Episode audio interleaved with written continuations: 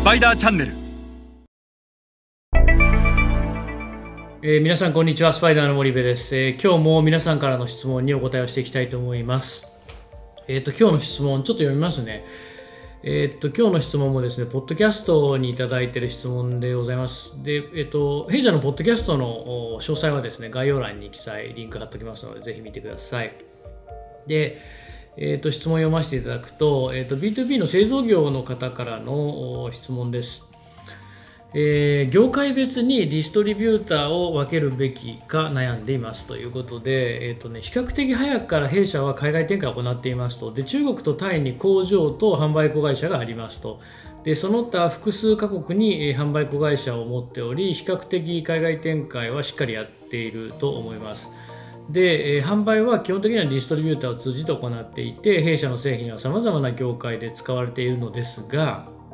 業界によってディストリビューターを分けるべきか悩んでいますと、えーご意見をお聞かせください。よろしくお願いいたします。ということなんですけども。なるほどなるほど。あの B2B の、ね、製造業はこういうケースって結構あって、まあ、この質問者さん何言ってるかというと自分たちのその、えっと、いわゆる生産工場って日本にもあるし中国にもあるしタイにもありますよとまあまああそうでしょうね日本と中国とタイって非常に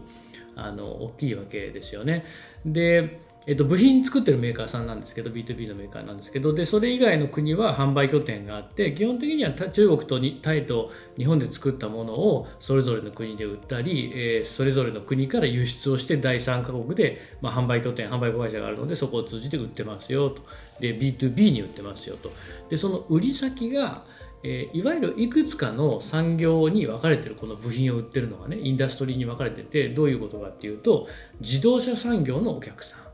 えそれから、えエネルギー産業のお客さん、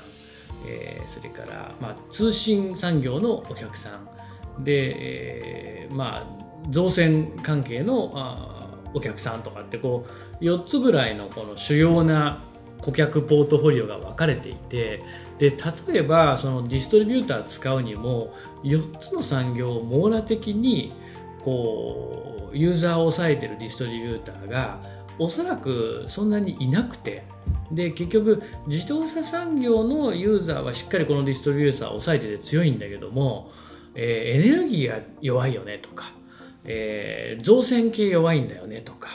えーはたまた、まあ、別の何て言いましたか通信系かな？通信系弱いよねとかっていうことがあるので、えーこの方はそれぞれの業界で強いディストリビューターを探した方がいいんですか？どうなんですか？ってことを聞いててでねこのまあ商品言わないでくれって書いてあるんで言わないですけどその、まあ、部品なんですけどね、えっと、おおそらくこの系の部品はもうあのある程度分けないと網羅的に、えユーザーさんを抑えてるっていうのはちょっとあのないですよね。でなんでかっていうと用途が違うんですよこれ。これね用途が同じだとディストリビューターは網羅的にお客さんを抑えれてるんですよ要はこの部品の用途はこういう用途で使ってますと例えば自動車産業でも通信産業でもエネルギー産業でも造船産業でも同じ用途でこの部品が使われてるんだったら、えー網羅的にディストリビューターがユーザーを抑えてるっていうケースは全然あるんですよね。ただそれぞれのインダストリーで違うそれぞれの異なった用途で使われてる場合はね